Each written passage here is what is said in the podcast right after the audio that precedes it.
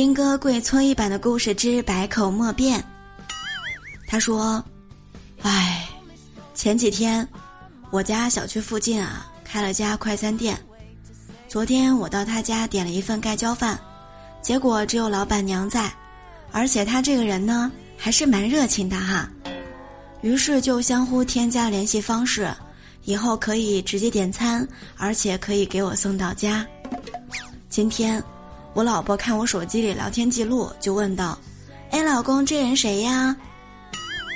我一看，原来是快餐店的老板娘，而且聊天记录也没有删。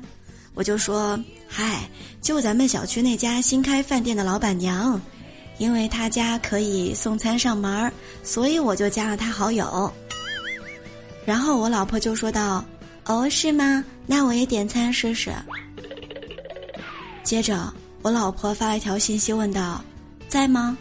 结果老板娘回道：“在呀，你老婆又不在家是吗？”然后我就跪了一天的搓衣板。